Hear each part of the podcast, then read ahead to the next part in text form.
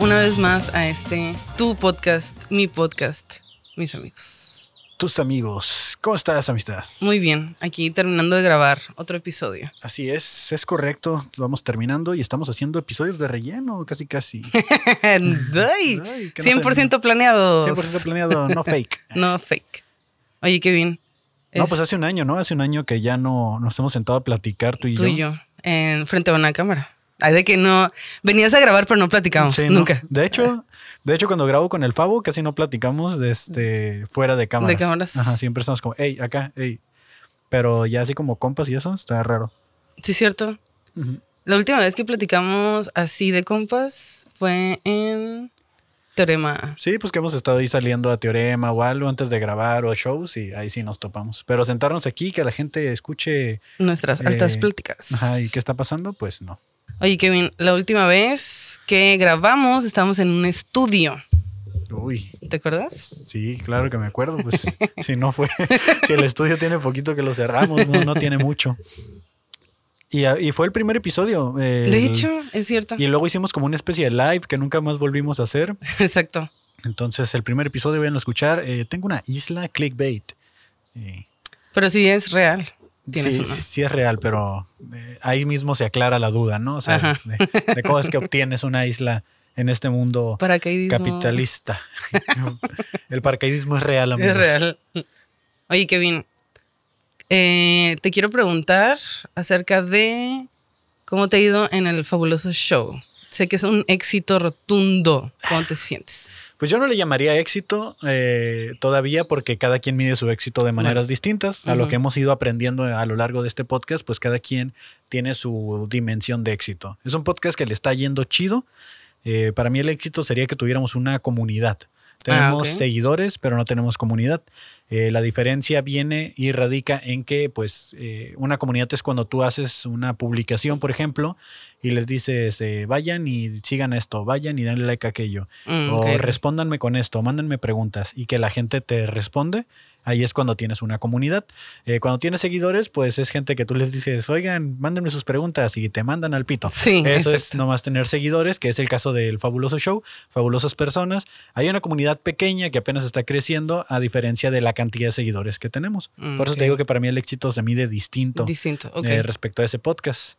Y es, es un podcast que nace de la necesidad, como lo comentabas, de que antes teníamos un estudio y como ven la gente que está en YouTube, eh, es- pues no estamos en un estudio formalmente, ¿no? Per Que al final de cuentas, eh, ya de tanto estarlo diciendo, eh, creo que el estudio es móvil, así le digo. Porque al final de cuentas, el, el- lo que se hace, la grabación o el contenido, no son las paredes, eh, no es el acondicionamiento, sino pues la gente que está grabando. Tenemos el equipo, los micrófonos, ya en decadencia, por cierto, que ya, que ya lleva su desgaste, pero pues Se han usado para bien.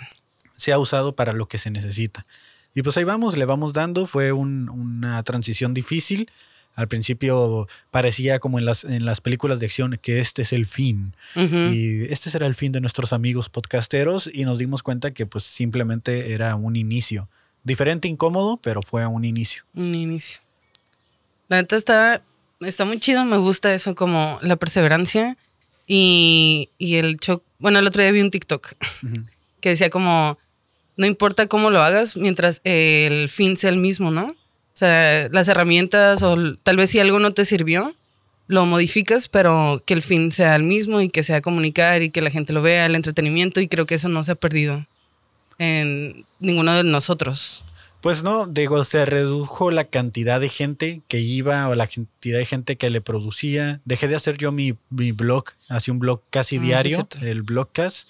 Eh, lo dejé de hacer porque eh, en parte de que no tengo el estudio, o sea, en mi, en mi, en mi departamento tengo un, un cuarto acondicionado y ahí estuve grabando un tiempo, pero ya no me sentía como cómodo. Eh, hay muchas limitantes y todo, entonces me empecé a dedicar más a, a los que sí están, que les miro futuro, ¿no? Y, y sí, o sea, el fin es el mismo, sigo teniendo el mismo objetivo, simplemente miro que hay como una vertiente, se puso un camino difícil, ¿no? Y estoy yendo por ese camino difícil ahorita, por terracerías y lo queremos ver así, Ajá. pero eh, al final de cuentas ya sé a dónde quiero llegar y ya sé a dónde quiero ir. Y eh, yo creo que lo voy a lograr, eh, no sé cuándo, y simplemente acepté eso de que va a suceder algún día, puede ser mañana, puede ser en 10 años. En enero. pero quiero llegar a ese punto, o por lo menos si mañana me muero, es- me voy a morir sabiendo que lo intenté, ¿no? Que eso es algo que en, en muchas otras partes de mi vida o etapas de mi vida, pues nunca tenía como una meta clara. Eh, recuerdo que cuando estaba en la prepa, eh, terminé la preparatoria y yo le decía a mi familia, es que no sé, o sea, no sé qué sigue de aquí. Para mí yo tenía hasta terminar la prepa y en mi vida ya no miro qué más sigue. O sea, me puedo morir mañana y no tengo nada. O sea, no tengo nada en mente, no tengo planes, no tengo metas. Sí. Y, y en muchas etapas de mi vida pasó en eso, eso mismo, en la carrera universitaria, cuando la estaba terminando, es como, güey, ya la voy a terminar y ahora qué. Y, y nunca había tenido algo tan claro o un objetivo tan, tan visibilizado como lo tengo ahora, que es el vivir de la comedia, hacer podcast, producir. Ya estamos haciendo una serie y, y ayer hablando con las personas que estamos haciendo la serie, es como que, güey, o sea, vamos a hacer la serie y queremos hacer una película de esto. Y es como de, güey, pues va, lo hacemos. O sea, no sabemos si va a salir este año, en dos años, diez años, pero se va a hacer. Mientras estemos trabajando, lo importante es hacerlo, comenzar a hacerlo. Y sí, o sea, dices, el objetivo, pues no importa el medio, pero vamos a ver a dónde nos lleva, ¿no? Oye, Kevin, ¿y cómo te sientes con eh, sobre ruedas? Sobre ruedas. Bueno, a ver, cuéntanos, porque sea, bueno, está ahí, gente me ha dicho como, ¿y qué es o qué onda? No saben ni siquiera quiénes están involucrados en. O sea, cuéntame todo, todo para que la gente sepa.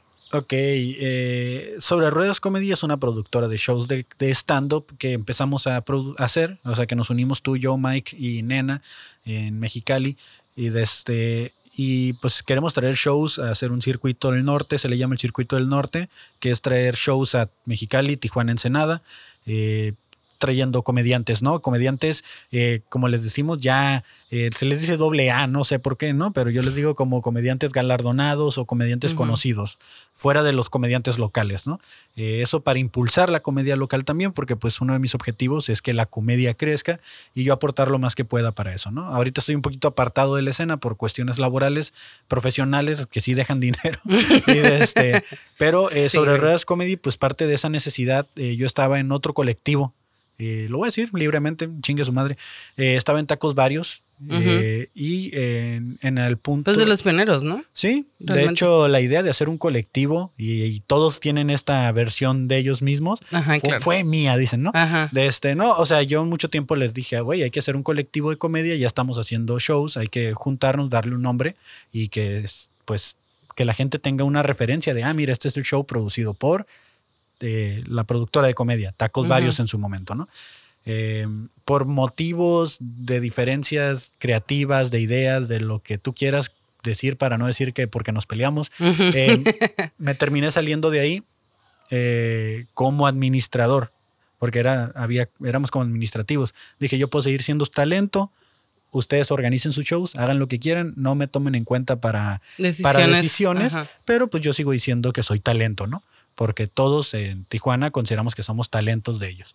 Y eh, para hacer la historia no tan larga, eh, cuando digo, bueno, quiero hacer shows de comedia, empezar a traer comediantes, eh, les hago la propuesta a ellos y les digo, hey, ¿qué onda? Quiero traer este güey, ¿qué pedo? Lo voy a traer aquí, ¿cómo está el asunto, no? Me dicen, no, es que tú ya no perteneces. Y yo fue como, ¿cómo que no pertenezco? No, pues no. O sea, si quieres trabajar con nosotros, tienes que firmar un contrato. Y yo así como de, Ah. ah, pues mira, o sea, eh, no veo la manera de por qué si yo estoy consiguiendo el contacto, pues necesito darte mm, un contrato para trabajar contigo, cuando al final de cuentas el colectivo había nacido con la idea y la intención de que pues como nadie nos invitaba a hacer shows, empezamos a hacer los nuestros. Entonces ahora estamos volviéndonos una burocracia, un, un de que no, nosotros controlamos, nosotros hacemos, nosotros decidimos, pues no, no gracias, ¿no? Y así nace eh, Sobre Ruedas Sobre Ruedas Comedy, que es cuando yo te invito a ti a formar parte de, de este, pues que nos unamos, ¿no? Y empezamos a producir juntos, pues shows de, de stand-up. Y, y pues ahí va, ya sacamos el primer show, que fue con el Muñe. La verdad a mí me gustó mucho. Nos fue muy no- bien. Nos fue. Tuvimos ahí unas experiencias amargas ya después Sí. de este, en cuestiones administrativas. Eh, amigos, eh, cuando hagan, produzcan sus shows, eh, pongan su propia boletera. No, no anden dependiendo de gente de terceros De para que les paguen los shows, porque pues de que, ay, es que voy a facturar, ay, es que dame una semana más. No, háganlo ustedes, se van a evitar muchos problemas. Manejen todo el dinero ustedes, no dejen que nadie más les maneje su dinero. Lección aprendida. Y pues ahí va, ahorita ya tenemos, estamos viendo ya un showcito para agosto. Está suave. Eh, Esperemos que sí, se va a poner chido. Nos falta conseguir la, la parte de Tijuana, pero por lo menos Tijuana, en Mexicali y Ensenada ya está amarrado. Nos falta cerrar Tijuana para poder anunciarlo. Y la idea de todo esto de la productora, pues es eso, ¿no? Que yo lo miraba como un servicio más, un, un modo, un método de ingreso más, un negocio más, pero tratar bien. Porque también lo que pasa de que hay muchas productoras de shows que no tienen amor por la escena, no conocen lo que es la sí. Y solo lo ven como una fuente de ingresos o dinero y terminan eh, maltratando al talento, terminan quemando al talento, terminan de este, haciendo lo que quieren y, y pues eso nos afecta como, como, como escena local. Sí. Entonces la idea de aquí es cuidarlo, de que todo quede chido y pues ahí va, ¿no? Ahí va, ahí va quedando y pues me gusta. eh, Sí, yo creo que también eso es algo que nos diferencia de, ot- pues sí, de otros productores, ¿no? Como que dicen, ah, es un, eh, ¿cómo le llaman? Ejecutivo, es un, cuando dicen, no, El me trajo empresario, el empresario. ¿no? Pues de que no tienen ni idea de lo que está haciendo la persona en, en la escena, en el escenario y, y hace rato, bueno, que tuvimos otra entrevista, nos decía como que hay em, shows donde son tres o cuatro funciones y lo ven como negocio, ¿no? Y no se fijan como, oye, pues es, es este, lo que está poniendo el artista en el escenario y, y todo lo que conlleva, ¿no? Como este esfuerzo de el actor o de esta, del, pues sí, del talento. Sí, porque sí me ha tocado lugares en los que le digo, no, es que ocupo meter 200 personas por función. Y me dicen, ah, pues te avientas tres funciones. Pues, Es no, un sea, desgaste demasiado físico, dos, ¿no? Dos funciones máximo por, por día. Porque estás hablando de un performance de una hora de desgaste de energía, emociones, de este. Terminas drenado. O sea, en, en un solo show puedes terminar drenadísimo. Ya cuando se avientan dos, hasta se ve el performance diferente del comediante. Sí, claro. Y, y ya que te diga el, el, el venue, no, pues aviéntate tres. Es como, güey. O sea, pues Sí, no tienen ni idea, ¿no? Sí, sí, o sea. Y hay comediantes que te van a decir, ah, yo sí me los aviento. Pues está bien, tienes la energía para hacerlo, hazlo. Pero yo no voy a estar forzando a alguien que no me diga, Simón me la rifo, de este, hacer un show así. Sí. Eso me gustó también como a la hora de que hablamos con el comediante, pues sí sabíamos, es- o sea, como, bueno, a mí me tocó estar con él y preguntarle como, oye, ¿cómo te fue? Eh, hablamos un poco como de lo que hizo, ¿no? Como técnicamente me gustó mucho como el delivery, esto, lo otro, y ya le empecé como a preguntar y sí se quedó como, ah, wow, como que esta morra le ¿no? Y se me hizo chido que tú también tuviste ese approach con él como de, oye, preguntarle y esto, y se nota que sabemos, pues, sobre el stand-up, ¿no? Sí, y, Eso, eso se me hizo muy verga. y realmente, pues es eso, de que ellos se sientan en confianza, de, de que el show se haga bien, porque también el, el show no es para el comediante, no es para las personas que van a verlo. Y pues sí es muy importante de cómo se sientan, dónde los ponen, que el audio esté chido, o sea, de que, Ujú. que, que haya gente que se preocupe porque el espectador se lleve un buen show. No de que, ah, súbelo y que cuente lo que tenga que decir, se escucha culera la bocina, no hay pedo, que, que lo cuente así.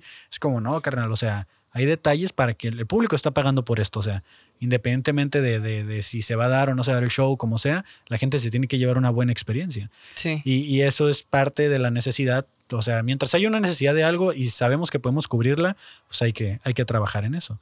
Sí. Que al final, pues eso es el, el objetivo que es, que es la productora. De, en cierto punto, cuando iniciamos con este proyecto, yo no pensé que el fabuloso show fuera a reventar como reventó y me fuera a demandar tanto tiempo como lo hizo. Entonces, eh, por eso yo creo que no hemos estado trabajando tanto en, en hacer shows porque me está demandando más tiempo eh, mantener al fabuloso show, ¿no? Ujú. Eh, mantener el algoritmo y trabajar con esas cosas eh, requiere mucho, mucho tiempo. Y, y sí, cuando tenía todas las ganas, intenciones de seguir con o de hacer los shows de comedia, pues era porque tenía tiempo. Es lo que Y- te voy a decir, por tu demanda de trabajo también es como ya no tienes tiempo de... Ujú. Ey. Déjalo, déjalo. Ah, Tenemos un compañerito aquí. Este, sí, pues antes en otro, o sea, que tenías las tardes libres, pues tenías más tiempo como para hacer otras cosas.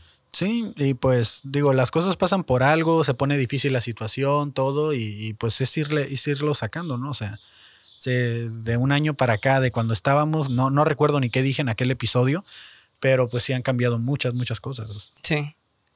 Mm, a ver, quiero hacer memoria de lo que... Creo que fue nada más como un conocerte porque realmente ni, ni te había, nunca había platicado tanto contigo como esa vez, creo.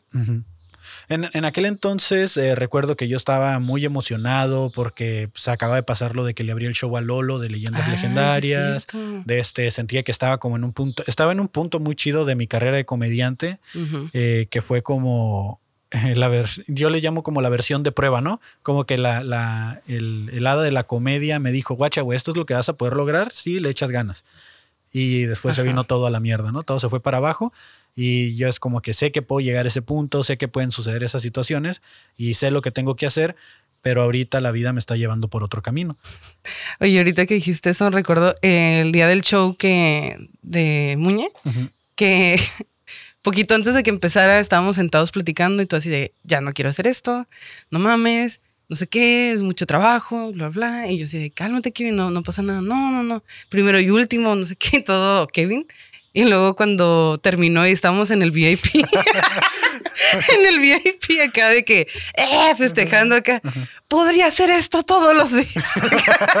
esto sí me gusta. Y yo, güey, sí, se hizo muy, muy chistoso como, pues sí, fue estresante y, y más tú, pues porque eres el que habla directamente con, pues con el pues con el, talento, y también con el del venue y todo, entonces fue como tú te llevaste la parte más estresante. Es que me, hacer ese tipo de cosas me pone en situaciones muy incómodas a las que normalmente no estoy acostumbrado. El tener una confrontación con una persona, el ponerme en un punto en el que estoy negociando y decir, no, es esto. Y ponerme firme, o sea, y no aceptar un no por respuesta, y, y me lleva a situaciones a las que no estoy acostumbrado.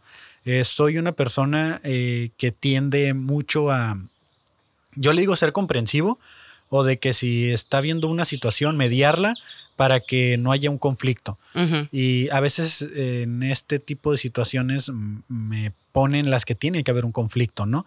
En las de que, no, güey, yo ocupo que pongas 80 personas ahí porque tú me dijiste que eran 80. No, dijiste que iba a haber cinco mesas, necesito las cinco mesas. Y que te digan, no, pues es que eh, vamos aquí, nomás tenemos tres. Y yo normalmente hubiera sido como que, ah, pues si nomás hay tres, no hay pedo, ¿no? Pero aquí es de, güey, no, ya es un negocio, ya es algo. Entonces me saca de mi zona de confort y pues la persona, yo creo, del Kevin que estaba hablando en ese momento de, ya no quiero hacer esto, es porque estaba en una situación en la que normalmente no estoy completamente fuera de mi zona de confort y pues haría lo que cualquier persona fuera de su zona de confort quiere hacer, ¿no? Regresar a su zona. Ajá. Ajá, huir. Sí, claro. De hecho, ah, ahorita que estabas diciendo esos que eres una persona, te consideras una persona suavecita, como Coco Celis.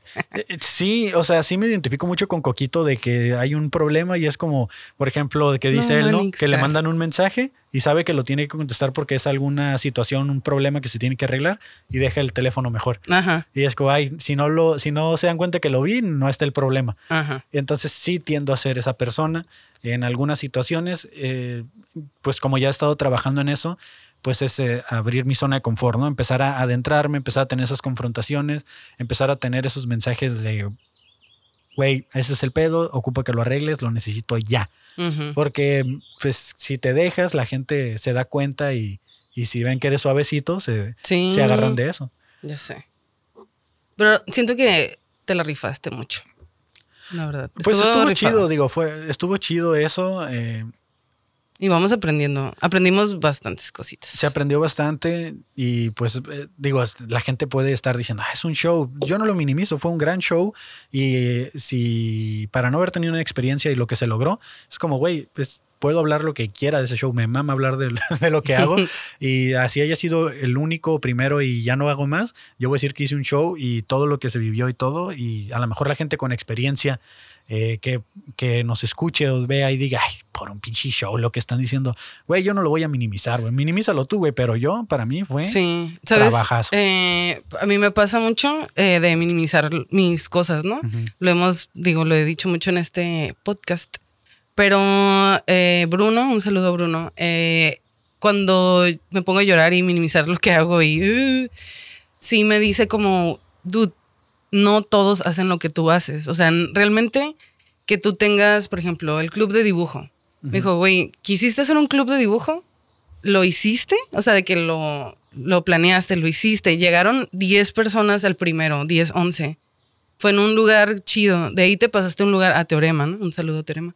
Este, y todavía siguen yendo las personas y lo buscan y es como, ah, ¿a poco es tu, tu club de dibujo acá? Me dijo, yo nunca he hecho eso. Me da miedo, yo no tengo tantos compas, tantos conectes, la, la, ¿no? Digo, bueno, a veces lo, o lo minimizo porque para mí es fácil de cierta forma. Pero, por ejemplo, eso del show es como, pues yo conozco muchos comediantes y no todos se animan a organizar eso, no tienen el conecte, no tienen como, o sea, las herramientas o no sé qué para, para lograr organizar algo y traer a volar a una persona desde México hasta acá, ¿sabes? O sea. Y es que el, hecho de que digan, güey, tienes el conecte, creo que parte del hecho de que te animaste a hablarle a alguien. Y, no es porque tengas el conecte, es que simplemente, por ejemplo, nosotros fue como que, eh, oye, ¿tú crees que él quiera venir? O sea, estuvo en Ciudad Juárez y yo le mandé mensaje a Julio y le digo, oye, Julio, ¿crees que él quiera venir para acá? Y me dice Julio, ah, pues déjame, te consigo su número. Y ya me lo pasó. O sea, yo no tenía el conecte, pero miré que estaba con alguien de este, relacionado a que hace shows y me atreví a, preguntarle. Dije, él va a saber que yo no produzco, que no hago shows, que no hago nada y va a decir, este pendejo qué, ¿no? Pero pues digo, al final de cuentas me atreví a hablar, sucedió y así se logran las cosas, ¿no? O sea, no es de que lo tengas, es que lo consigas. Si no te animas a hablar, si no te animas a hacer las cosas, eh, te hablo a ti aquí en del futuro, eh, pues no lo vas a, no lo vas a conseguir, ¿no? O sea, y, y, así se van dando las cosas. De repente ya estás en una parte en la que cuando ves hacia atrás, dices, no manches todo lo que tuvo que pasar para que esté aquí. Y por eso era lo del, lo del VIP, que, que decía, güey, hay que disfrutar el pinche momento. Ya si mañana no tengo para pagar la luz, pues no hay pedo, ¿no? Pero disfrutamos del momento. Y sí, la siguiente semana no tuve para pagar la luz. Pero, ah, cómo disfruté. Y a oscuras. no, no, sí, o sea, es todo eso. Es como, pues, de nuevo, ¿no? El fabuloso show. Eh, llegó el punto en el que yo quise renunciar, ¿no? O sea, eh, ya estaba harto de todo.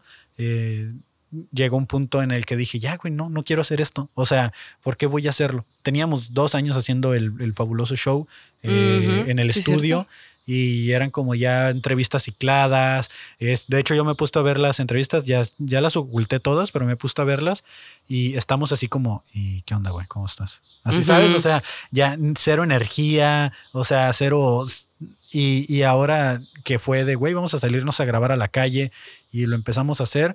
Eh, no estaba pegando de inicio, pero sí había como algo diferente, pero también había como ciertos roces que yo tenía con el Favo, que, que ya los hablamos. De, de hecho, tuvimos eh, como una fabulosa junta. Una fabulosa plática en la cual fue como de, güey, o sea, el podcast lo vamos a cuidar como nuestro hijo, güey. Y todos los pedos que tengamos los vamos a hablar fuera de. No vamos a dejar que los pedos que tengamos entre tú y yo, las cosas que sucedan, las vamos a, meter aquí. O sea, ya el, podcast está funcionando, está creciendo, está en una etapa en la que eh, plantamos esta semilla después de plantar un chingo de semillas y esta es la que empezó a salir del suelo, pues hay que cuidarla, güey. Entonces, eh, normalmente el Kevin del pasado no hubiera hecho eso. O sea, no sé si tú me conozcas o me ubiques bien de que soy de las personas que eh, deja de de tener como acuerdos con una persona, de llevarse bien con alguien y corta de tajo. Sí. Que es lo que me ha pasado con muchas personas que tú sabes, que conoces. Y con el Favo estuve a punto de hacer eso esa semana que me quise rendir y el Favo me dijo, eh, güey, pues hay que hablarlo, güey. Y nos sentamos a platicar y ya le dije, güey, pues yo así, así, así, así estuvo. Y el Favo me dice, no, pues fíjate que yo también tengo estos pedos personales fuera de esto y esto es lo que me está pasando, ¿no? Y pues, entre mis pedos personales y los de él, eh, traíamos un cagadero personalmente hablando afuera y fue como, güey, pues no hay que dejar que afecte esto. ¿Quieres hacerlo? Simón, yo sí quiero hacerlo. Arre, pues, vamos a seguirlo haciendo. Y al final de cuentas es una relación que tienes con esa persona. Digo, son cosas que se tienen que platicar. Y esa semana que volvimos a grabar, eh, estábamos haciendo tiempo porque estaba lloviendo. Ok. Y, y seguíamos platicando dentro de Teorema. Nos salimos a grabar así con la lluvia. Y le dije, güey, ya, güey, pues así con la lluvia. Yo estaba encabronado, ¿no? Así con la lluvia, como sea. Nos sentamos a grabar abajo de la lluvia, porque es un podcast que se graba en la calle. Y se, ahí salió el primer video viral del fabuloso ah, show, el del Guanana, el del batillo que le hacemos preguntas rápidas y el vato contesta con cosas medio random ahí. Y yo estaba muy incómodo con, ese, con esa entrevista, porque no sabíamos, ya habíamos como, dec- ya le habíamos dicho al vato como de que, ah, pues que te vaya bien, ¿no? Y el vato, no, pues, seguimos platicando, ¿no? Y nosotros así como de, ah, este güey, qué pedo, ¿no? Y, y lo subí y dije, ay, pues ya, a ver si, a ver qué pasa, ¿no? O sea, así como todos los que subo, hay unos que digo, no mames, este es buenísimo, este Ajá. va a pegar y nada. Y nada, y, Y, el, los... y el de ese güey fue de esos que dije yo, ay, pues nomás por subir algo, ¿no? Ajá. Y lo subí y se hizo viral. Tómalo. O sea, 5 millones de reproducciones lleva. De este, agarramos, con ese video nada más, agarramos 30 mil seguidores en TikTok. Y porque mucha gente, hey, está bien perro su podcast, me encanta, eh, no había visto algo así, es algo muy fresco. Y cuando ese se vuelve viral, no, hombre, el Fabo y yo ya andábamos de que, güey, ya somos... Sí sabes que, quién soy Sí, yo. o ¿no? sea, neta que sí, íbamos caminando por la calle y decíamos, eh, güey, ¿cuánto que nos reconocen, güey? Ah, ¿Sabes? Huevón. por un video viral. Ya ahorita tenemos como 10 videos virales. ¿Y- ¿Sí Eh, les ha tocado que los reconozcan? Sí, la gente ya nos reconoce, de, pero nomás cuando estamos sentados, en- Sentados en, ya, el podcast. ah, ok. Porque mientras vamos caminando, no. A ti te reconocieron por tu rutina de la lavadora, ¿eh? Sí. En un comentario En un comentario. Tú eres el güey de las lavadoras y yo es como de puta, güey, ese Checa, chiste ya checa, ni lo checa. cuento. Es buenísimo ese chiste, la verdad. Y, y pues sí, o sea, a lo que voy es de que eh, de un punto en el que dije, güey, me voy a rendir y no lo hice, pues salió algo chido, que es algo que comentamos en el episodio de Dante, ¿no? Es lo que, ajá, te iba a decir, el, tu, tu camino del héroe. Del héroe. Pues, eh, hace poquito alguien me dijo, güey, de este, estaba, estaba platicando con alguien por Instagram de este, y me dijo, güey, tienes una historia de éxito bien chingona. Y yo fue como de, güey, es una historia. O sea, no es de éxito porque el éxito no ha llegado como yo lo quiero, ¿no? Entonces, no, que te admiro bien cabrón por eso. Y yo, pues gracias, pero pues a mi yo del, del futuro todavía, to- para, todavía no es suficiente, ¿no? Todavía no ajá. O para mi yo del pasado. De este, porque mi, mi versión del éxito, pues ya, ahorita ya dije cuál es, ¿no? Entonces, eh, eso parte de, de- de- de cómo terminamos grabando en la calle, de todo lo que hemos hecho y de todo lo que se ha recorrido. Y, y la gente que ya dice así como, güey, tienes una historia bien chingona, es como de, güey, pues yo, yo ni siquiera la veo como algo chingona porque todavía la estoy procesando. Digo, al final de cuentas, eh, todo ese tipo de situaciones, pues se trata de, de procesar, ¿no? Lo- las, las cosas por las que vas pasando, eh, sobre todo pues con ayuda psicológica, terapéutica, eh, con lo que se pueda, ¿no? Con las herramientas que tengas, porque eh, llegó un punto en el que ni para la terapia tenía. O sea, entonces cuando no tienes ni para la terapia, pues ¿qué te queda hacer? Pues eh, lo que aprendiste cuando fuiste, vuélvelo a poner en práctica y mientras tanto medita, ¿no? Meditar es- me ha servido mucho. Que meditar me di cuenta que no necesariamente es estar sentado con las piernas Mm, cruzadas, no. sino que puedes estar lavando los trastes, o sea, mientras te, mientras te bañas. Coquito Celis dijo en un, en un episodio, cuando tengas un problema muy cabrón, métete a bañar, pensando en el Mm, problema. Y mientras el agua está flu- fluyendo por tu cuerpo, de alguna manera el agua te ayuda a solucionar ese problema en tu mente. O sea, vas a llegar a una solución mientras te estás bañando sintiendo el agua. Y desde que dijo eso, yo digo, a lo mejor ya es como me pro- programo, ¿no? Pero me estoy bañando y en cuanto me baño digo, ¿qué problema traigo? Traigo este, ok.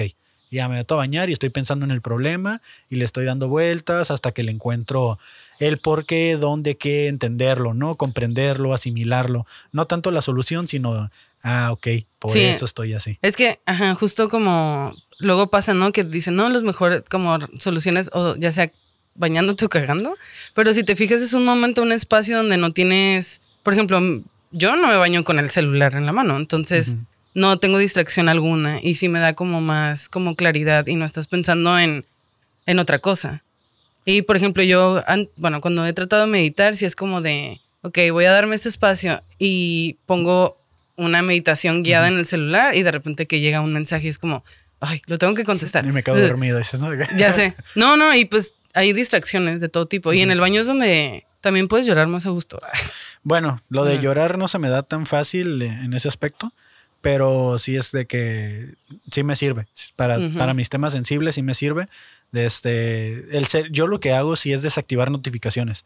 Ah, O sea, ah, los teléfonos ya tienen funciones que te permiten a cierta hora del día desactivar, activar aplicaciones, eh, este, notificaciones. Eh, yo tengo desactivadas todas las notificaciones de Instagram, TikTok, de, este, de Facebook también. Creo que las únicas que tengo activadas son las de WhatsApp. por lo mismo de que son tantas notificaciones que están llegando de likes y compartir Ah, de, sí. de las diferentes cuentas que administro. Por eso las tengo desactivadas. Entonces no me distraigo tanto. Tanto. Ah, ok. Pero sí, eh, si tienen un problema, métanse a bañar pensando en el problema y que el agua les ayude a, a- a meditarlo y, y llegar a conclusiones y, y lo van trabajando poco a poco.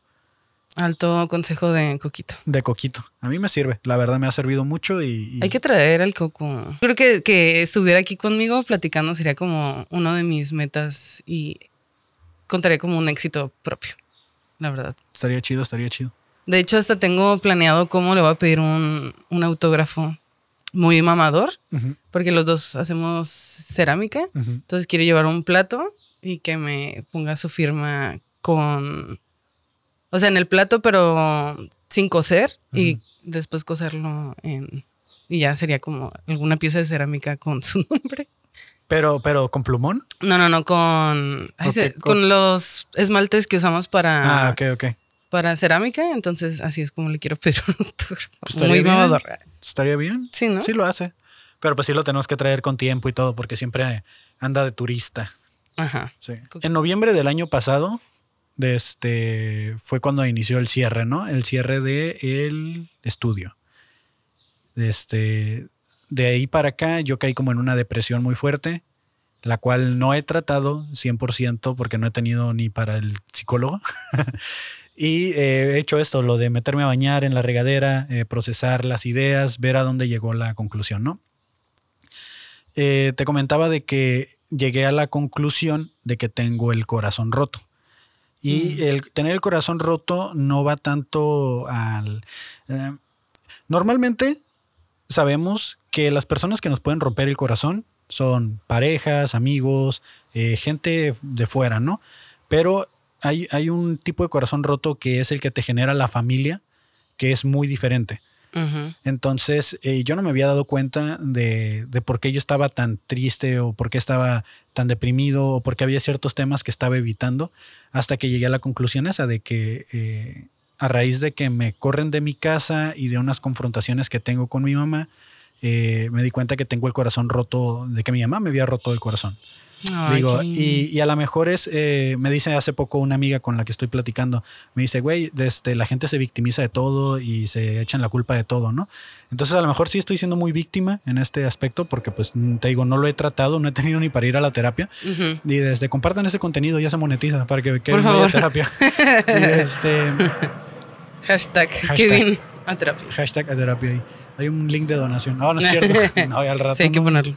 Y no, no, no. O sea, yo puedo conseguir por mi parte. No he podido, pero sé que puedo. Ay, este, Otra, otra cosa que tienes que trabajar. Cuando alguien te quiere ayudar, acéptalo. esa, ¿Ves? No lo puedes aceptar ni siquiera. Está en mi lista, está en mi lista de cosas. Pero el punto es ese, de que me llegué a la conclusión de que tenía el, el corazón roto y esto fue a, a raíz de la, del pleito que tuve con, con mi mamá. Acaba de pasar el 10 de mayo y no me nació, o sea, no me nació Ujú. felicitarla por el, el 10 de mayo. Eh, decía, decía una de mis ex que, que soy muy rencoroso. Y sí, en, en este punto yo creo que sí estoy en- como en un rencor eh, que pues te digo, no lo he trabajado. Sé que está ahí, sé cuál es el problema y sé que en algún punto lo voy a solucionar y, y vamos, a solu- y vamos a volver a tener una relación madre-hijo, pero en, en- en- apenas estoy, o sea, procesándolo, ¿no?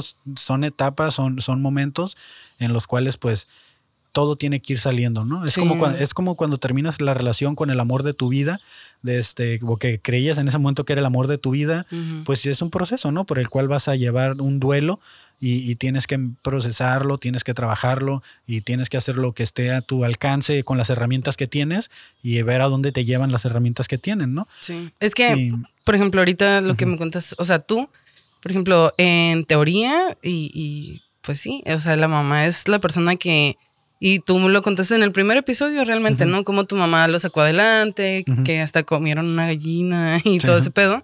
¿Sabes? Como ver ese ejemplo y que todo, pues que es la persona que más te quiere, te apoya y que es de, sea lo contrario de repente, pues claro que te va a sacar de pedo, te va a romper el corazón. Ajá, y eso me ha hecho mucho ruido, lo, lo que mencionas ahorita, es la persona que más te apoya, es la persona que más, pues no dudo que sea una de las personas que más me quiere, o sea, eso sí no lo dudo. Lo, eh, la parte del apoyo fue, fue el, el- lo que a mí me ha llevado a darme cuenta de que no tuve ese apoyo. Y, y no la culpo en, en, Pues sí, no la culpo porque ella hizo lo que pudo con lo que tenía a la mano, ¿no? Ya Es- también ajá, muy cliché, también muy cliché de las redes sociales que aparecen ahí los memes, ¿no?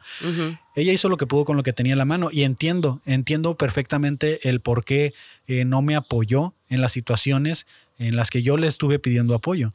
Eh, así, me fui hasta atrás por, y uno de los momentos es cuando yo tenía que pagar mi título universitario. Yo, yo trabajaba y estudiaba, trabajaba para pagarme la carrera y no me alcanzaba para pagarme el título. Entonces eh, recuerdo yo haberle dicho, oye, necesito pagar mi título, ¿no? Yo pagaba mis mensualidades, o sea, y me, y me dijo, no, pues deja de salir, ¿no? O sea, deja de, de- deja de darle el dinero a la novia y, y ponte a ahorrar y, y pagas tu título. Y yo fue como que, güey, pues es lo que estoy haciendo, ¿no? O sea, yo, yo aporto en la casa, necesito dejar de darte esa feria para la casa para pagar mi título, ¿no? O sea, hazme el paro. Es como, no, mejor deja de hacer aquello, deja de hacer esto y tú págatelo tú solo. Y le digo, es que lo voy a hacer, pero necesito pagarlo ya. O sea, no tengo el dinero Préstame ahorita. Pero, ajá, era préstamelo, no dámelo, no, préstamelo. Y recuerdo que no me lo dio y para mí fue como, bueno, pues ni pedo, ¿no? A ver cómo le hago. Y, y la suegra que yo tenía en ese momento, de este, ella es, pues eh, le contó, mi, mi novia de ese momento le contó lo que estaba sucediendo y la señora sin pensarlo fue y me dio el dinero. Entonces, para mí ahí fue como que, para mí fue como que, ok, mi jefita no me puede apoyar, es mi culpa porque yo me gasto el dinero en, en salidas, en comer en la calle, en lo que quieras, y sí es mi culpa, porque pues yo debería de ser un poco más responsable, o sea, yo lo, lo empecé a trabajar así, ¿no? Y, y cuando me ofrece el dinero la señora, de este, yo me saco de onda porque digo, ¿por qué esta señora está siendo considerada conmigo? Ujú. O sea, porque, porque ella sí me considera de una manera en la que mi jefita no me puede apoyar, ¿no? Y de este, y esa fue una, ¿no? Pasó muy similar la situación ahorita de, de cerrar el estudio. Todo nace a raíz de que yo les digo en mi casa, ya trabajaba mi hermana, ya trabaja mi mamá. Eh, mi hermana tiene poco que terminó su carrera, la estuvimos apoyando entre yo y mi mamá. Desde, más mi mamá, desde, yo solo apoyo en la casa, daba un dinero a la semana, de este, eh, significativo bastante. Y, y llegó el punto en el que les dije, ¿saben qué? Yo estoy trabajando en mi emprendimiento, estoy trabajando en mi, en mi estudio y no me está alcanzando. Y esto va chido, va grande y va a pegar en algún punto y necesito dejar de pagar Netflix, pagar el Amazon, pagar el HBO, pagar el, las funciones, el internet de la casa, ya no lo puedo pagar yo, págalo tu hermana. O sea, eh, necesito que lo que estoy dando mensualmente de apoyo económico pues sea de alguna manera pues reducido, ¿no? Porque necesito in- invertirlo en mi proyecto. Y, y no me está yendo bien, les dije, me perdí clientes y, y pues necesito hacer ese recorte económico. Y lo que me dijo mi jefita fue como, no, pues te vas de la casa, ¿no? O sea, y yo fue como que es que no me alcanza para la renta, ¿no? Pues, o sea, lo que estás dando aquí no es nada a comparación de lo que vas a dar si te vas a vivir solo, me dijo. Y dije, pues, sacando cuentas no es cierto. O sea, De hecho, no, es sacando cuentas barato. no es cierto. De hecho, ahora que me salí de mi casa, al mes me ahorro dos mil pesos. Nomás por Ujú. haberme salido de mi casa e irme a, vivido, irme a vivir yo solo me ahorro dos mil pesos pagando renta y mandado y todo. Me ahorro dos mil pesos a, a que cuando estaba ahí. Entonces, de cierta manera, cuando a mí me dicen, no, pues que te vas de la casa y tienes un mes para irte y ya no te aguantamos y, o sea, ya no me aguantan de que porque dejé de dar dinero, o sea. ¿Sabes? Está bien, bueno, es curioso porque me ha tocado escuchar casos parecidos, porque soy psicóloga de repente. Ah. No, este, pero casos donde las mamás o esta parte, la figura como, pues sí, materna, paterna o familiar, este, se comportan como de esta manera como muy, que puede que sean como muy, muy suaves con, con otro, un hermano Ujú. hermana, lo que sea, pero con esta otra persona son como muy duros y tajantes y es que esto y lo otro. Y me di cuenta y, y con la experiencia que he vivido con estas personas que me han contado y todo, es que como que le cargan más la mano a la persona que saben que lo va a lograr. ¿Sabes? Es como un lenguaje del amor bien raro ok. donde dicen como asumen, no sé, está raro, como que es que tú sí puedes, pues, sabes como, y yo te doy carrilla a ti porque puedes y porque esto y lo otro. Hace poco un, un compa me decía que una vez él estaba dibujando, hizo un dibujo, su papá es muy bueno dibujando y se lo enseñó, ¿no? Y le dijo así como, mira, pa, dibujé esto. Y el papá en vez de decirle, ay, qué chido, qué bonito, eh, aquí te equivocaste, te falta aquí, no sé qué, la la, y me dijo, ah, fue la última vez que dibujé. Ah, la ver. Y ya le dije como, dude, no, le digo, es que eh, conociendo ese lenguaje extraño del amor, este, le digo, lo, lo, único que esta persona, tu papá, quería era ayudarte, enseñarte y decirte, oye, puedes mejorar, lo estás haciendo bien, mejor, mejor y todo, y es como su manera de decirte, sí, está bien, ok, cool, pero te cargan la mano de, de esta forma, no sé, como para darte una lección o apoyarte de esa manera, no sé, pero es, es bien raro, como que no saben expresar. La gente que va a misa me va a entender en esta parte, va a entender la referencia, es como la parábola del, del hijo pródigo. Okay, de que el, el, señor tiene dos hijos, ¿no? El hijo que le es fiel, que trabaja con él, lo apoya en el campo, le ayuda, todo, y está ahí con él todo el tiempo, ¿no? El, hijo que está a su mano derecha. Y tiene el otro hijo que es el hijo que se va de fiesta, se tira a ah. perder dos días y, este, y es un desmadre, ¿no? Entonces, el, pasan ciertas cosas, no recuerdo exactamente cómo va la parábola, pero el punto es de que el Señor siempre... Uno quiere agarrar un estudio. Ah, uno quiere tener su estudio. y el otro, no. Y, y, entonces el, el, Señor siempre va y rescata al, al, que se pierde, al que es un desmadre, al que le hace un cagadero, y siempre va el Señor y lo ayuda y lo ayuda y lo ayuda. Y el, y el que está a un lado de él de este de repente le dice, oye, ¿por qué a mí me reprendes? ¿Por qué a mí me castigas? ¿Por qué conmigo me, a mí me exiges cuando yo te doy todo y estoy a tu lado?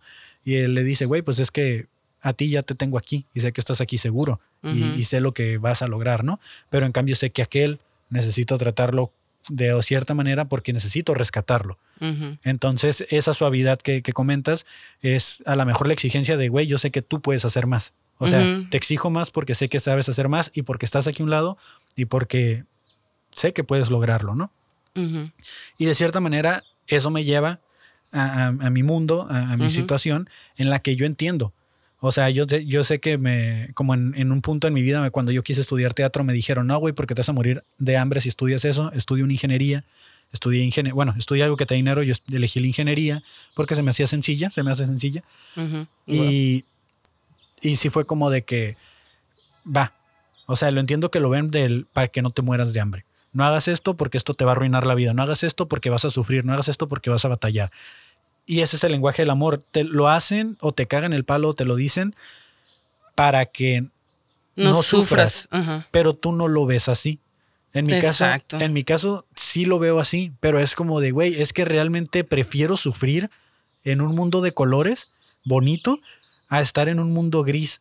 Pero Exacto. plano y monótono.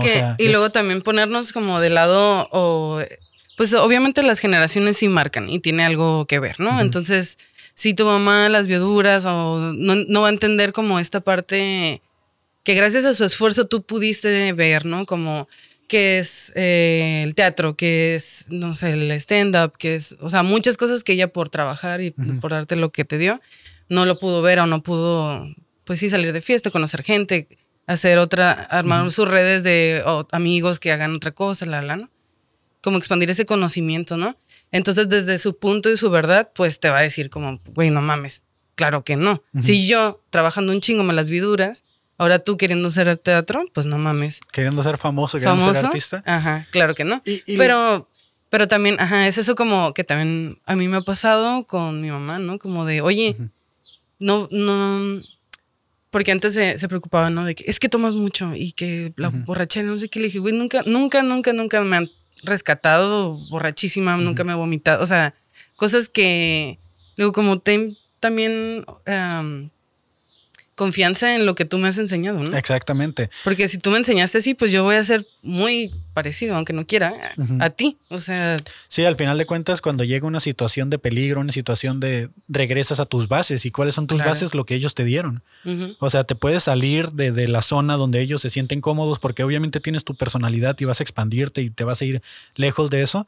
Pero en la situación en la que tú requieras regresar a un punto neutro donde tú te sientas segura, pues te vas a acercar a eso, lo que ellos te ayudaron a construir, lo que ellos te enseñaron. Sí, claro. Y, y creo que, pues, ah, de nuevo, los papás no tienen herramientas y a lo mejor cuando yo sea papá, si algún día lo soy o quién sabe, de este, voy a hacer lo mismo y voy a cometer los mismos errores, porque yo noto que conmigo se están cometiendo errores que así como yo reclamo cosas ahorita de que ah, no me apoyó para el título, ah, que esto, desde cuando platico con mi mamá profundamente, eh, ella saca y saca cosas de mis abuelos, ¿no? De cómo la trataron a ella. Exacto. Y de repente yo me doy cuenta que ella me está tratando de la manera que la trataron mis abuelos. Sí, pero es que exactamente, ¿no conoces otra cosa?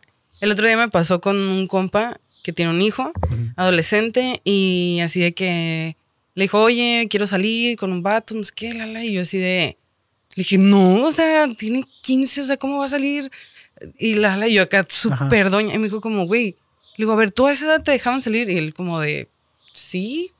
O sea, yo lo eduqué de tal y tal forma, yo tengo seguridad en que no va a hacer nada malo, de que se, todo bien, o sea, no, relájate, ¿no? Yo así de Que que... se va a saber cuidar. Exacto. Y en mi caso, pues mi educación fue como, yo no salí hasta que tuve 21. Entonces, me sentí bien doña como de, uy, estoy haciendo...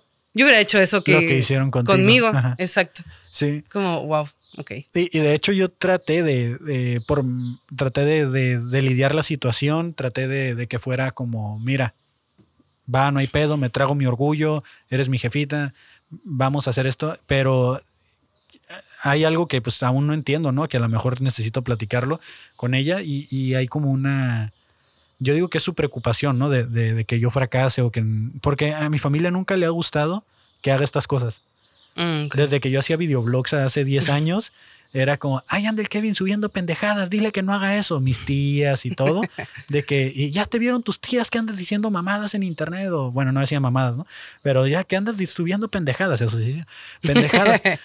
Y, y qué andas haciendo ahí, exponiéndote, que la gente vas a hacer la burla de la familia y que no sé qué, y siempre ha sido eso. Y, Entonces, y va desde el amor, ¿no? Como una preocupación. Es un lenguaje bien raro. Ajá. Y te digo, eso lo, lo entiendo perfectamente. Y me gustaría que ella lo entendiera. Y, y ya me explain aquí, ¿no? Este, no, me, me- me gustaría de que yo he hablado con ella y le he dicho así como, es que fíjate cómo, cómo me estás hablando, cómo me estás eh, dirigiendo, lo que me estás diciendo. Son cosas que lastiman y, y- y me duele lo que dices. Entonces es como, ah, que no sé qué, que no, no, no lee lo que le estoy diciendo o no, no me escucha. Y, y ahí es donde yo digo así como de, ok, eh, yo sí estoy pasando por un proceso, te- bueno, ahorita ya no, de, este, de, de tener ayuda psicológica y eso que me ha llevado a tener herramientas que me hacen escuchar lo que digo, pensar en lo que digo, escuchar a los demás, analizar la situación, procesar cosas, ¿no? Y darme cuenta, cambiar actitudes. Y como, como en la familia no hay esa cultura, Ujú. de este, a veces me gustaría que, que fuera como que recíproco, ¿no? O sea, yo te escucho, tú me escuchas, analizamos, solucionamos. Y, y no. O sea, eh, lo que te digo que repiten actitudes de mis abuelos, eh, mi, mi mamá siempre reclamó mucho que cuando ella se fue de su casa, mi abuelo correteó el camión donde mi mamá se subió para venirse a Tijuana y le gritaba, vas a regresar pidiendo perdón y llorando. Y te dijo Y, eso. y a mí me dijo eso, Exacto. exactamente eso, y, lo, y me lo dijo por mensaje. Mensaje, sí, sí, sí. Y está ahí. Y, y yo cuando me lo dijo, en mi mente me dio risa. Porque pues fuera de todo, cuando hay una situación de tragedia me da risa. Y dije yo, no mames, me está diciendo lo mismo que le dijo mi abuelo. Spoiler, ya sé que sigue, ¿no? Entonces, Sí. eh, cuando hablo con ella o he tratado de solucionar, me doy cuenta que sigue enfrascada en eso. Y al igual que mi abuelo o mi abuela seguían enfrascados en eso.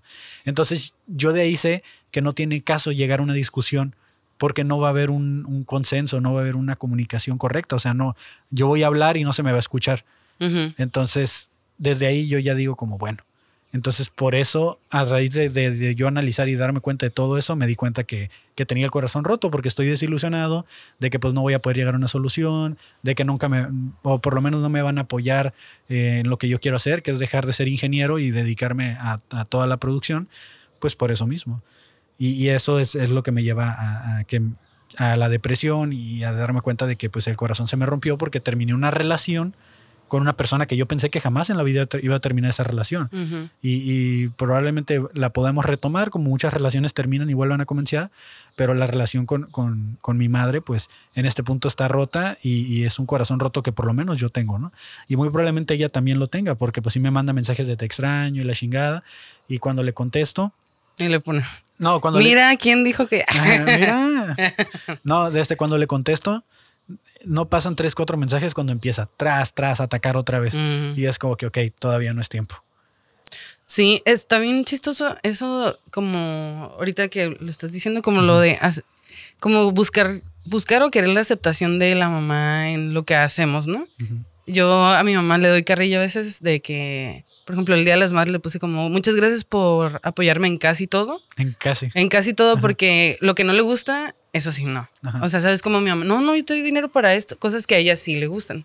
Desde, desde el otro día le dije como que andaba aguitada, me dijo, te voy a regalar algo, te voy a comprar un vestido. Arre. Fuimos y me gustó uno, ella también, y arre. Y otro día le dije de cura como, ay, estoy triste, cómprame algo. Y ya le dije como, a ver, me dijo, ah, ese vestido está chido, no sé qué, me lo medí, no me gustó. Y volteé y vi una camiseta de hombre que me gustó mucho. Y a mi mamá no le gusta tanto como ese estilo, ¿no? Entonces ya le dije como, ah, pues quiero esa. Entonces, no, esa no.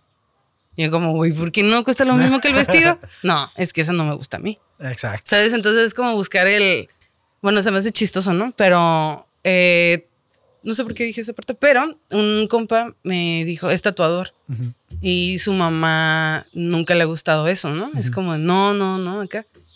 Y él, ándale, mira, pero mira, yo estoy ganando. Y le va súper bien. O sea, de que es un buen tatuador y ya todo mundo así de que gana, pero a su mamá no le gusta. Y él me dijo, güey, podré ser el mejor de México, pero si no me gano la aprobación de mi mamá, yo no soy el mejor tatuador de México. Exactamente. Se hizo así como, güey, qué loco que buscamos ese pedo, güey. Sí, güey, o sea, yo cuando miro mi éxito o cuando miro lo que quiero lograr así en mis sueños despierto, es eso, güey, de que voy a poder estar en el mejor escenario con el mejor público y verga, o sea, ¿qué voy a hacer si, si no consigo esa aprobación? o sea, y es algo que ya estoy trabajando y me estoy haciendo la idea de que no la voy a tener.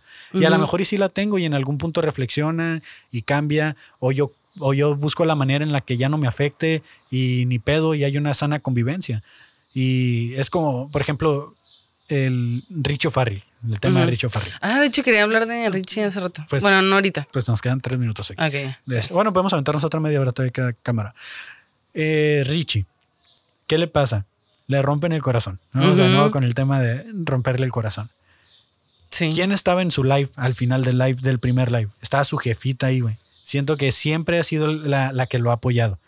Entonces es como de, güey, o sea, eh, al final de cuentas, tus compas, amigos, negocios, todo se va a la mierda y los que quedan es la familia.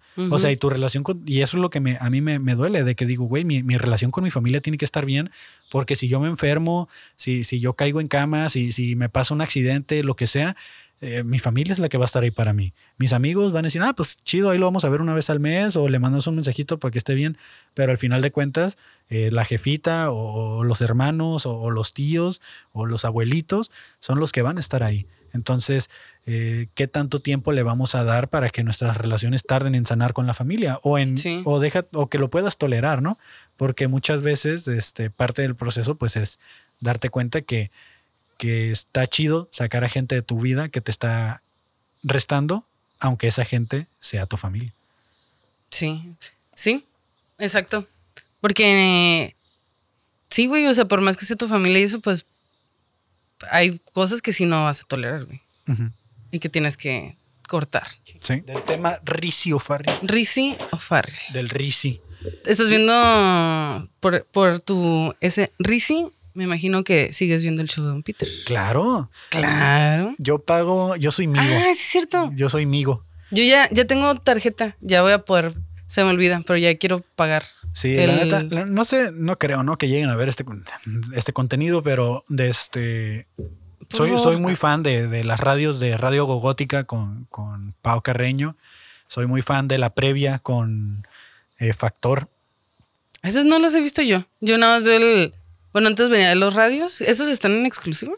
Están en el exclusivo. Ah, ok. Eh, la, previa creo que es pública las primeras dos horas y de ahí toda la noche es de este. La hacen los viernes. Ah, ok. Si no tienes un día para hacer party, te conectas ahí con ellos y el party está toda la noche ahí. Ah, wow. Y se pone chido. Me gusta mucho esas, las veo en el trabajo y este, me gusta, me gusta. El tema de Richie. Richie o Farrell. Sí, de ese, cuando, pasó lo de Richie, eh, me sentí muy identificado porque yo me sentí de nuevo corazón roto ya. Ya llevo de tener harto a la gente con esa palabra, ¿no? Estoy abusando del uso de la palabra. Desde cuando sucedió. Ya, no hay nadie viendo esto. Ya no en este momento ya. ya. no llegaron hasta aquí. No. Eh, me identifiqué mucho con Richie en ese, en ese aspecto, cuando cuenta toda la situación, cuando ya se esclarecen las cosas y que dice de que Dice, no estoy loco, dice, solo estoy con el corazón roto. Y es como de... Eso está bien triste, güey. Sí, y, Está muy fuerte, es que va más allá. Es que es bien feo, güey, cuando apoyas gente. Ya, ya saliéndome de mi familia, vamos a hablar de, de, amigos. Es bien feo cuando apoyas gente y te dan la espalda, güey. Y te roban tus podcasts. Y te roban tus podcasts. Es la verdad, güey. Sí, sí, La sí, neta, claro. sí, güey. Ese, eso, cómo me dolió, güey. O sea, y, y, lo peor del caso es de que me ha tocado ver a uno de ellos en, en, así en público y se acerca queriendo hacerse el chistoso. Ay, a ver si no me suelta un vergazo, a ver si no me suelta un vergazo. Y es como de, güey. Un saludo al O sea, no se trata de eso, güey. O sea, era un mensaje, güey. Así como él dice, me hubieran mandado un mensaje, me hubieran pedido disculpas y todo hubiera estado chido. Yo les mandé mensajes de qué pedo. O sea, si me hubieran dicho a mí, eh, güey, queremos hacerlo aparte, eh, podemos y lo seguimos subiendo, se hubiera seguido subiendo con el nombre, aunque lo grabaran aparte y yo no saliera. Y ya, ya no existe, ¿no? ¿O Sí. Lo empezaron a hacer, no supe si lo siguieron haciendo y lo terminaron. Mm, creo que no. Ya no me ha salido la neta. En nuestro canal ya no está. Yo me encargué de ocultar todo porque pues nuestro canal empezó a crecer, eh, que pues era el canal de ellos también y dije, bueno, no les voy a dar publicidad a gente que no tiene palabra. O sea, y, y me dolió mucho porque el contenido era algo que, ese podcast era algo que realmente me gustaba hacer. Es una de mis pasiones, tengo un tatuaje de eso. es-. Tengo dos tatuajes y uno es de esos. O sea, el 50% de mis tatuajes De tus tatuajes. son de eso. Y, y me dolió mucho Ese está en el rojo. Es este, ah, el de Bucanas. Sí. Me mama el Bucanas. Eh, no, no es cierto. Y sí, o sea, cuando, cuando pasan esas cosas, y no solo ha sido esa situación, ¿no? Ha habido otros, otras personas que, que tú apoyas y que los ayudas y te terminan dando la espalda, terminan hablando mal de ti. De este, hace poco me, una amiga con la que yo platicaba mucho y que éramos bien compas, me enteré de que anduvo diciendo de que yo la trataba bien, que porque me gustaba. Yo sé quién es. Y la neta nunca, o sea, no, no, no la trataba bien porque me gustara, o sea, no me gustaba realmente. Y, y cuando yo me enteré de eso fue como de, güey, o sea, neta piensas que te trato bien por eso. Entonces eso me lleva a creer que esa pedida de favores y todo lo haces como, Abusando de que sabes que me gustas, ¿no? ajá, en caso de que me gustaras. Y es como de, güey, o sea, qué feo.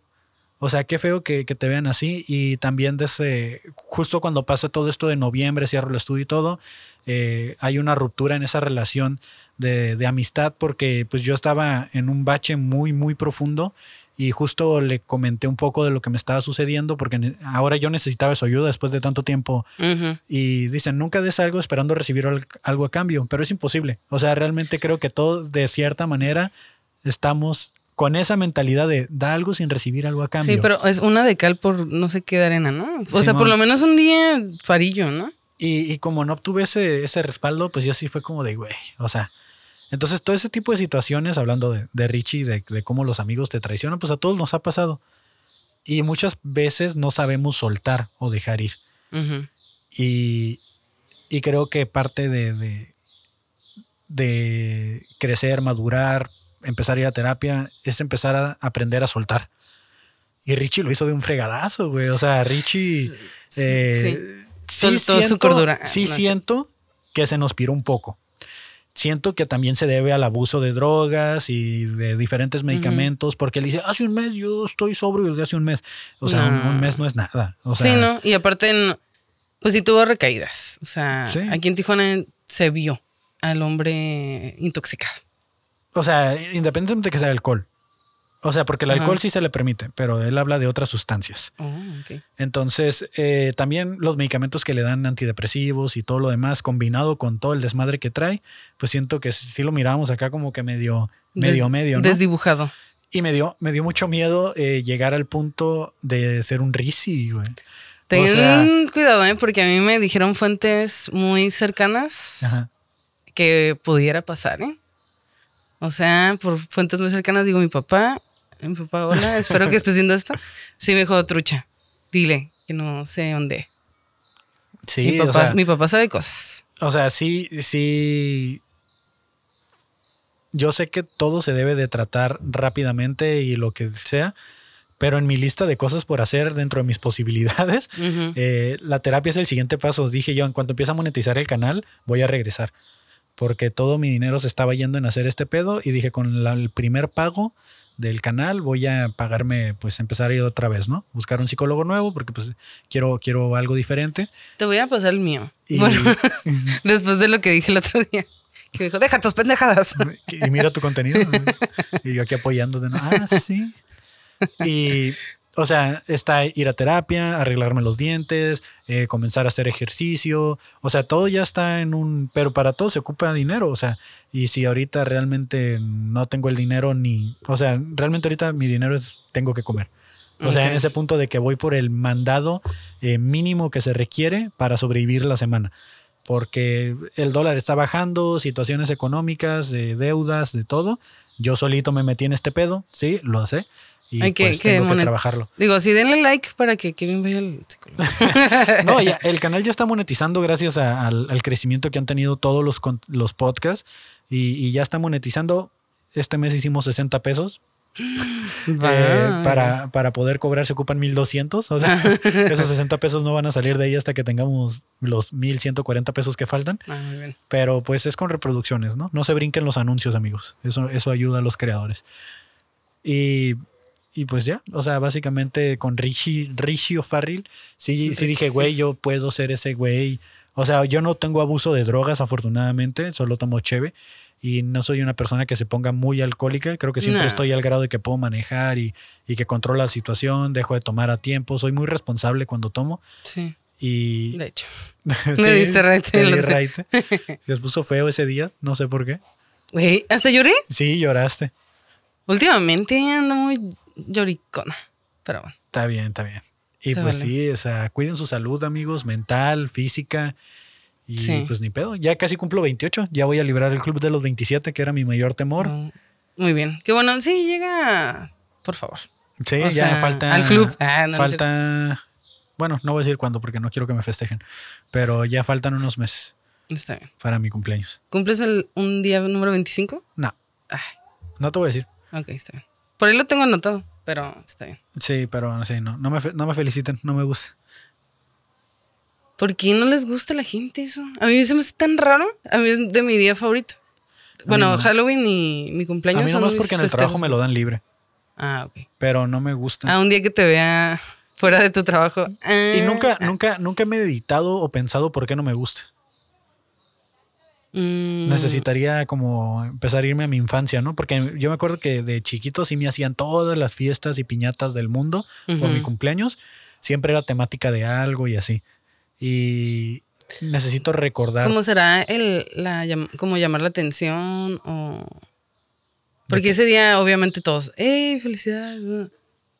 O, también te era como introspectiva, como tengo un año más y no he hecho esto. O no, no, no, Yo, yo voy más a que no me gusta me gusta ser el centro de atención cuando estoy en el escenario, pero cuando no estoy en el escenario o en frente de la cámara, no me gusta. Sí, o sea, no, entiendo. Y, en mi cumpleaños es como, ah, ¿qué onda? Gente que ni te conoce, que te abracen o que te... Es como, güey, no hablamos en todo el año y vienes a felicitar, güey, ¿por qué? O sea, siento que, que, que, no tiene como un valor real cuando alguien te felicita. Ah, ok. Entonces, eh, hay de gente que, que sí, o sea, que dices tú como que, ah, yo sé que este que es mi mejor amigo, sí me está felicitando chido. Pero cuando te felicita gente que... Ay, si yo te felicito, sí lo tomas chido, ¿no? Pues sí, porque nos llevamos bien y tenemos una relación de amistad un poquito más allá de lo que es una amistad mm, eh, promedio. Porque pues trabajamos, hacemos cosas juntos, tenemos proyectos y, y así. Pero si yo lo miro como, no sé, que va pasando a alguien X y me felicita, ah, tu cumpleaños, sí, ah, felicidades. Es como, felicidades, ¿por qué, güey? Hijo de tu o sea, sí, ese es. Y yo creo que mucha gente me va a entender en eso. sí, hay mucha gente. Estoy siendo muy mamador también. No, no, no. Hay mucha gente que conozco que no les gusta. Que mi mamá, por ejemplo, es una de ellas que no le gusta su cumpleaños. Y de hecho, hay una foto. está muy chistoso. En sus 15 años le hicieron a huevo fiesta de 15. O sea, de que si no te gustan, ahora imagínate una fiesta de 15 años que es vestido, un montón de invitados, la, la, y mi mamá, hay una foto que está cortando el pastel y está llorando, güey. Así de que no, está bien perra. o sea, ahí alimenta su trauma. Y de hecho, como que no le gustaba mucho tampoco. Por ejemplo, si yo le digo, ay, como que ya me dio flojera hacer la fiesta, no la hagas. Ah, en putiza, así de que no, no, no. Y yo, ay, no, sí lo voy a hacer, nomás que ahorita tengo hueva. Me duermo un ratito y ya. Sí, yo, yo no entiendo cómo es que hay gente que festeja toda la semana o todo el mes. De que día, un- día que uno de cumpleaños de siete y es como vete a Un la saludo a. Cintia Herrera que haces. Tampoco es maratón, no mames, ¿no? O sea, yo, yo no entiendo cómo hacen eso, o sea, la verdad. Es como, güey, sea, es, es demasiado Yo extrovertismo. No- A veces festejo dos veces. Una como, por ejemplo, si mi día, el mero día cae en jueves, es como ese día salgo y el sábado ya es el party. Ujú. Pero casi siempre, si se puede, sí festejo dos veces. Me gusta mucho mi cumpleaños. Porque es como, como el día que, que todos mis compas estén juntos, agarrar cura. Me da a veces como cosa porque no puedo estar con todos al mismo tiempo. Es que eso es. Eso es- también está como... Pero usualmente hago que todas las bolitas se junten, platicar, tener cosas en común, ¿sabes? Como que... No sé. Bueno, ya. Ya hay que cortar. Siento ¿Ya? que ya me fui a la verga. No, pues está bien. O sea, abarcamos temas superficiales, profundos y Muy volvimos a salir superficiales. Ajá. Pues yo digo que vayas al psicólogo. No, sí, o sea, créeme que lo tengo bien claro sí. y eh, es, es- es algo que, que es- quiero y necesito y voy a hacer. Al igual como te digo, ir al dentista, eh, quiero hacer ejercicio. El otro día miré un, un video de un vato bien delicioso y dije, güey, yo me quiero ver como ese güey. Ay, pensé o que sea- se te. Yo quiero andar con ese güey. O sea, obviamente, pues uno tiene que cuidarse de todo, de todas las formas posibles, ¿no? Y, y pues se hace lo que se puede con lo que se tiene. Muy bien. Y, ok, está bien. El gordo es gordo porque quiere. Qué bonito. Sí. Ah, ok, pues muchas gracias por estar aquí, ayudarme a grabar siempre y que te puedo contar mis cosas y me escuchas, por tu amistad, etcétera. Feliz cumpleaños. No, cierto. Ahí sí me escuchas, ¿no? ¿O te haces pendejo? Sí. Cuando estoy hablando contigo. Sí, sí, sí, sí te Ah. escuché, pero es como, no es cierto, no es mi cumpleaños. Ah, ok, ya. Mira, justo está empezando a hacer viento. Ok, vientos. Va a llover, ¿eh? Sí, Vientos ya, ya miré una gotita que cayó ahorita. A ver si no. A ver si ya. ¿Cómo es? ¿Va a ¿Poner la marrana? No, no es cierto. Parir la venada. Parir la venada. Pues ya, porque tengo que desayunar. Son las 4 de la tarde y yo Ay, no he desayunado. Cuatro y media. Muchas gracias por llegar hasta este momento, a los que llegaron a este momento. Síganlo, síganme, den like, compartan, etcétera, para tener dinero. Gracias.